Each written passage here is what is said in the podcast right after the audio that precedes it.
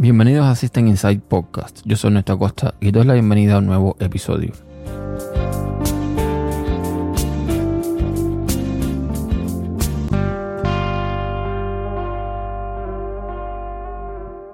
Bienvenidos a un nuevo episodio y les quiero comentar acerca de una red social que descubrí hoy. Lo descubrí porque la compartió en Twitter mi amigo Robert Sasuki y bueno, me pareció bastante interesante. Debo aclarar que esto no es un podcast patrocinado por esta red social ni nada por el estilo. Simplemente que la he estado probando un poco y me resultó lo suficientemente interesante como para compartirlo con todos ustedes. ¿Qué cosa es Vero? Vero se escribe V-E-R-O. Es una red social sin publicidad y sin algoritmo. Ellos nos dicen que desde el diseño hasta la funcionalidad están redefiniendo lo que debería ser una red social que es básicamente ofrecer una experiencia social mejor y más real para todos. Vero está optimizado para la conexión y no la adicción, lo que le permite al usuario tener el control total sobre su contenido. Importante, esta social de momento es gratis por tiempo limitado, así que les aconsejo que se unan ahora para que pasen a ser miembros fundadores y tengan una suscripción gratuita de por vida. No es una red social nueva, para nada. Se lanzó en el 2015. Y bueno, puede que te preguntes en qué se diferencia Vero de otras redes sociales. Pues en primer lugar dicen sus creadores que ellos creen en el desarrollo de tecnología humana y en dar prioridad a las personas sobre las ganancias. Es por ello que su red social se basa en suscripciones y se refieren a sus usuarios registrados como miembros. Personas reales son eh, sus clientes y son parte de una comunidad real en Vero. Sus valores fundamentales les impulsan a empoderar a sus miembros brindándoles una red social segura y ordenada. También creen en apoyar y no explotar a los creadores emergentes a través de sus programas promocionales como Get Featured, que mediante esto pueden obtener un respaldo financiero a través de su propio sello musical que es independiente y se llama Vero Music. Ahora, ¿por qué Vero no usa un feed algorítmico? O sea, ¿por qué no usa el algoritmo? Porque la idea es que lo que compartes en Vero o lo que ves de las personas que sigues en Vero debe eh, ser algo de tu elección, o sea, algo que tú decidas ver o compartir. Y mm, ellos dicen que no van a usar un algoritmo que esté recopilando información para ofrecerte lo que el algoritmo crea que es lo mejor para ti. Y esto es interesante porque eh, la forma en que Vero permite compartir contenido y a quienes llega ese contenido, eh, lo explicaré un poco más adelante cuando mm, les comente más o menos cómo es que funciona la aplicación en sí. Como cualquier otra red social, hace recopilación de datos y esto puede ser decisivo para el usuario que decide escoger o no la plataforma. ¿Qué datos recopila? Bueno, hay datos que son evidentes como tu nombre, tu dirección de correo electrónico y tu número de teléfono. El número de teléfono dicen que lo piden para comprobar que eres una persona real. Aunque bueno, esto es cuestionable porque hay otras vías, pero bueno, siempre puedes usar un número alternativo, como hice yo, y listo. Ojo, que también puedes sincronizar tus contactos de teléfonos. Y es algo que yo no recomiendo bajo ningún concepto, ¿ok? También recopilan el tipo de dispositivo que estás utilizando, como el modelo del iPhone o Android, para eh, enviarte notificaciones automáticas si seleccionas esta opción parece que según el dispositivo estas eh, notificaciones llegan o no. No me queda claro. Si compras un producto a través de la función comprar ahora o realizas una donación a una organización benéfica a través de la función donar ahora que está en la aplicación, también te pedirán, como es lógico, que proporciones la información de pago, dirección de envío y la dirección de facturación. Esto para, por supuesto, evitar fraudes y demás. Recopilan, por supuesto, lo que estás publicando en la plataforma, ya sean los elementos de tu perfil de usuario, el nombre, el avatar, etcétera, etcétera, y el contenido que estás publicando, obvio. Y hay que tener en cuenta que ellos afirman que no están usando ninguna de esta información más allá de, eh, bueno, de usarla para operar la plataforma en sí. Siempre pueden consultar las políticas de privacidad que eh, los enlaces los voy a dejar en las notas del programa. ¿Qué es lo que hace Vero con tus datos? Bueno, eh, simplemente usan esa información para proporcionarte un uso y acceso a la plataforma, para comunicarse contigo, por motivos de seguridad, para mantenerte actualizado sobre funciones, productos, noticias de la comunidad y servicios que ofrecen y para mejorar la aplicación como es lógico. Dicen que hacen todo lo posible para anonimizar los datos que reciben. Por ejemplo, todo lo que publiques en Vero será visto por quienes te sigan, pero no hacen un seguimiento de lo que haces tú como usuario individual en la plataforma. Estos datos ellos los comparten bueno, con sus proveedores de servicios, que son los que le permiten realizar eh, o le permiten eh, ciertas funciones para que el servicio opere correctamente y en casos muy específicos con terceros por motivos de seguridad o para cumplir con sus obligaciones legales. Por ejemplo, para responder a solicitudes verificadas de la ley de ejecución o citaciones en juicios de terceros. Y te ponen bien grande que no intercambian tus datos y tu información personal por dinero con nadie. Punto. Estos datos se almacenan en servidores que están en Estados Unidos y en Europa, por ende los usuarios europeos gozan de otras bondades en temas de privacidad establecidas en la Unión Europea. Todo el contenido que publican en la plataforma es tuyo y aunque de momento no está cifrado, dice que están buscando siempre formas de salvaguardar la privacidad y seguridad de sus usuarios en todo momento.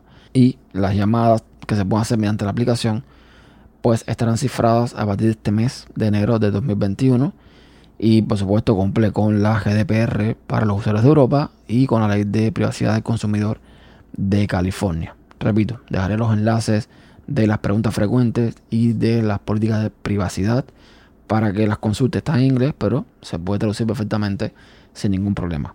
Vamos entonces al tema de la aplicación. aplicación que tengo instalada en iOS y que debo decir que como todas las aplicaciones de iOS funcionan bastante, bastante bien.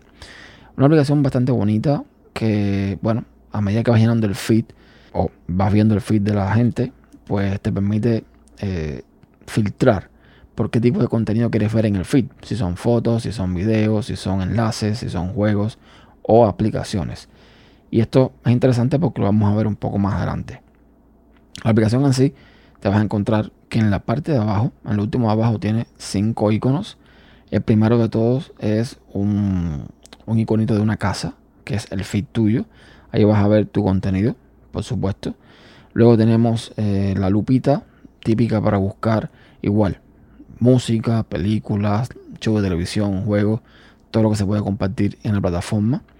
Luego está el, botón del centro que es el, que te permite o sea, eh, crear contenido. Es un más y cuando tú pinchas ahí tienes varias opciones. Tienes por supuesto la opción de compartir fotos de galería de tu galería. Porque Vero tiene una característica y es que no es la típica red social que te permite poner texto como si fuese Twitter, por ejemplo. No. Aquí siempre el texto va a ir acompañado de algo. En este caso, una foto, un enlace, lo que sea. Entonces, eh, la primera opción es, son las fotos de tu galería para compartir. Luego tenemos la cámara, tomarnos una foto y compartirla. Luego tenemos eh, para compartir un link, es decir, tú entras ahí y encuentras un buscador o una especie de buscador donde tú pones la URL que quieres compartir y listo. Vero te, te trae el sitio web, te permite escoger una especie de mm, miniatura para lo que quieres compartir y ya está. Luego tiene para compartir música y para esto usa Apple Music. No sé si es porque estoy en el iPhone, no sé en Android qué usará, pero eh, digamos que el catálogo de la música que quieres compartir la sacas de Apple Music directamente. Luego tiene películas y shows de televisión que, eh, bueno, nada más que entras aquí te recomienda, por ejemplo, películas como Wonder Woman, 1984, eh, Soul y películas así. Para esto usa eh, la base de datos de The Movie DB. bueno, no sé qué tan extensa será la base de datos, supongo que sea buena, cuando es la que están utilizando. Luego permite también compartir libros usando, evidentemente, en mi caso, Apple Books tiene la opción de compartir aplicaciones eh, utilizando un servicio llamado 42 Matters. Que, bueno, muchas aplicaciones que estoy viendo en el listado, cuando entras aquí a, esta sección, muchas las tengo instaladas en el dispositivo. No sé si las saca de ahí o algunas las saca del dispositivo, no me queda claro.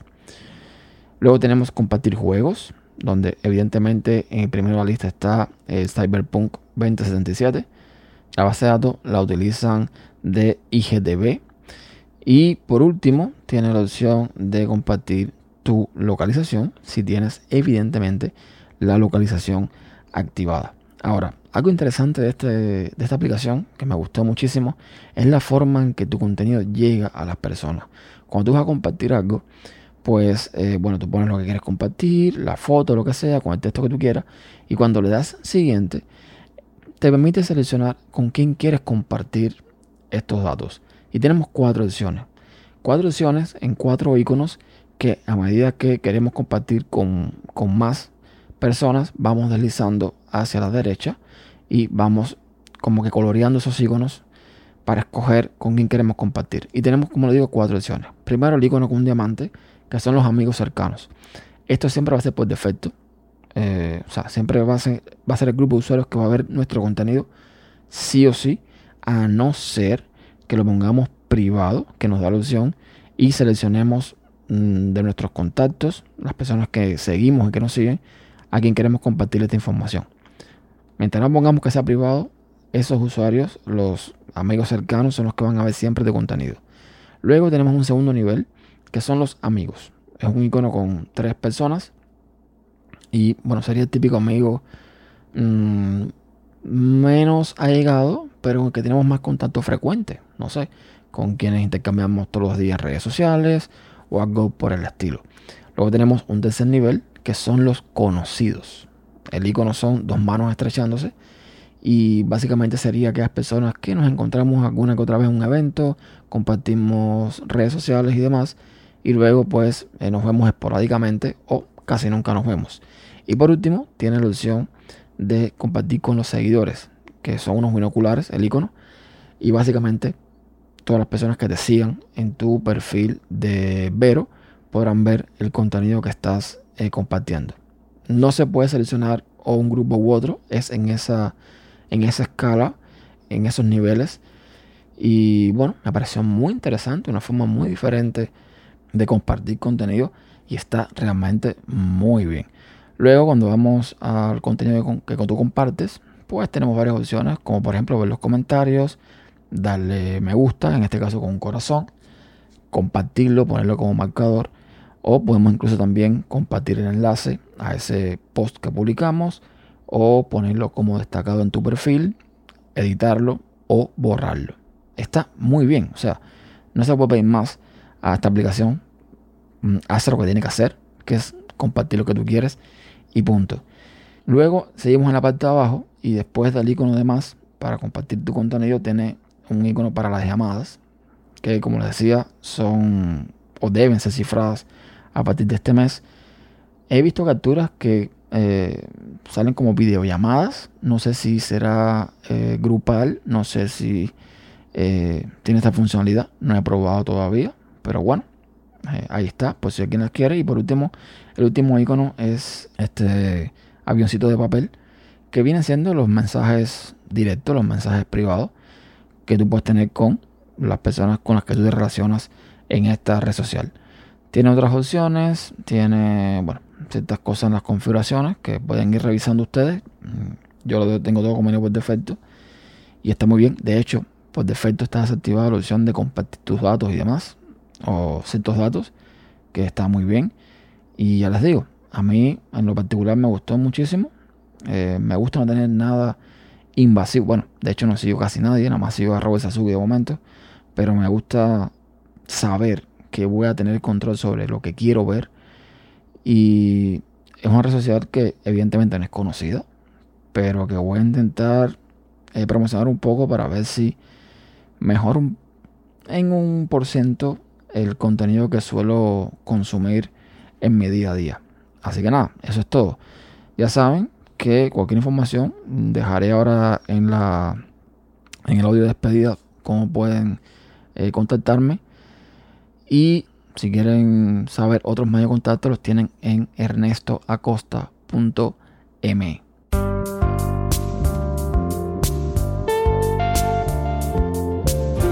Y esto es todo por ahora los invito a un próximo episodio y a dejar su comentario en tu podcast.com barra System Inside Podcast.